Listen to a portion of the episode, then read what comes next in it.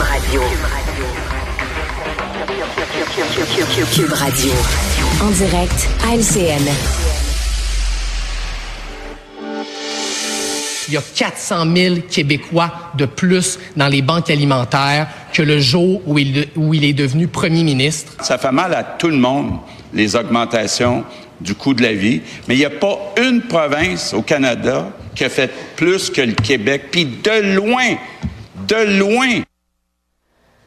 Euh, de plus en plus de Québécois ne mangent plus à leur faim, on le sait. Hein. On voit les fils s'allonger dans nos bulletins hein, chaque jour devant les banques alimentaires, qui ont d'ailleurs reçu un autre 8 millions du gouvernement Legault. Alors, inutile d'insister hein, sur l'importance de la 23e guignolée des médias cette année, Emmanuel.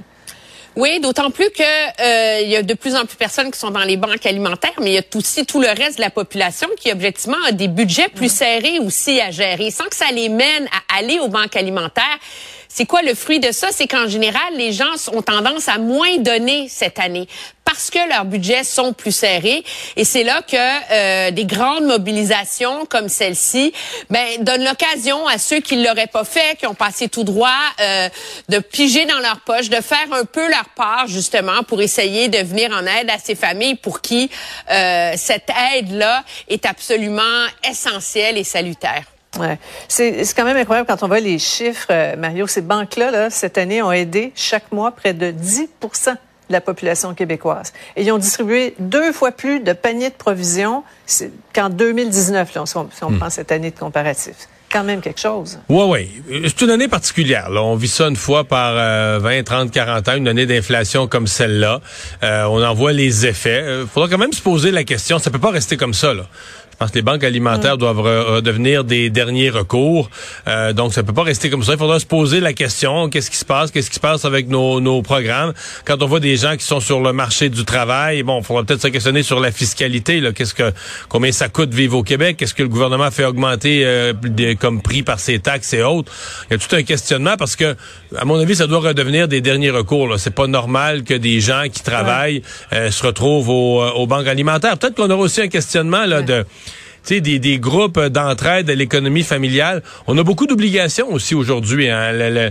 on est abonné à toutes sortes d'affaires. Beaucoup de gens l'ont dit quand ils font leur budget, ils ont une série d'abonnements. On sait même plus à quoi on est abonné. Des affaires qui passent à tous les mois. Alors, est-ce qu'il y a des gens, tu sais, quand tu vas à la banque alimentaire, techniquement, tu aurais dû faire complètement le, ménage de ton budget. Mais on vit dans une vie qui est pas facile en 2023. Là, quand tout à coup les prix se mettent à monter, euh, c'est pas facile pour les gens de, de, de, gérer leur budget non plus. Oui, puis ça promet, là, parce qu'on on, parle de l'année prochaine, un bon de 700 dollars. La facture est encore plus euh, salée.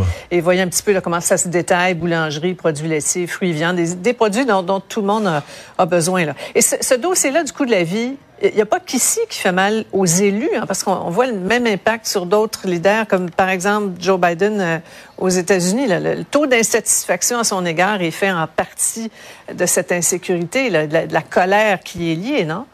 Oui, parce que la réalité, c'est que même, puis c'est ce qui est assez remarquable aux États-Unis, c'est que l'économie va relativement bien là-bas. Et généralement, quand l'économie va relativement bien, les gouvernements s'en sortent bien. Mais comme les gens ont de la difficulté avec les éléments les plus essentiels dans leur vie, l'épicerie, le logement, mm. etc. Mais les gens ont l'impression que l'économie va mal, ont l'impression que c'est pire qu'avant et ont l'impression que c'est pire que ce ne l'est actuellement aussi. Et donc, ça contribue, moi, je pense, à ce ressac contre les gouvernements. Mm-hmm. Puis quand on ajoute là-dessus euh, les braises d'un populisme débridé et de mauvaise foi, comme celui qu'on voit du côté du Parti républicain aux États-Unis, bon, on a ce genre de résultat. Ouais. Mario, un dernier mot là-dessus? Ben, c'est pas d'hier. Hein. Récession, inflation, tous les facteurs économiques qui viennent frapper, avoir un impact direct sur le mm. portefeuille, sur la vie des gens même quand le gouvernement, c'est pas de sa faute, même quand c'est un phénomène mondial, on a toujours dit, électoralement, politiquement, le monde va finir par chercher un coupable. Et souvent, là, c'est peut-être un peu ce qui rassure François Legault, de savoir que Justin Trudeau va passer en élection avant lui. Parce que des fois, j'ai déjà entendu les leaders dire, euh, les gens vont se défouler sur l'autre. ça va, ça va, ça va calmer un peu la grogne pour moi qui passe après. Mais c'est bien réel. Les gens veulent se défouler, veulent trouver un coupable. Et c'est pas facile. Il y a des gouvernements qui s'en sortent, mais c'est pas facile pour les gouvernements de garder la confiance populaire dans des pareilles tempêtes. Là. Ouais.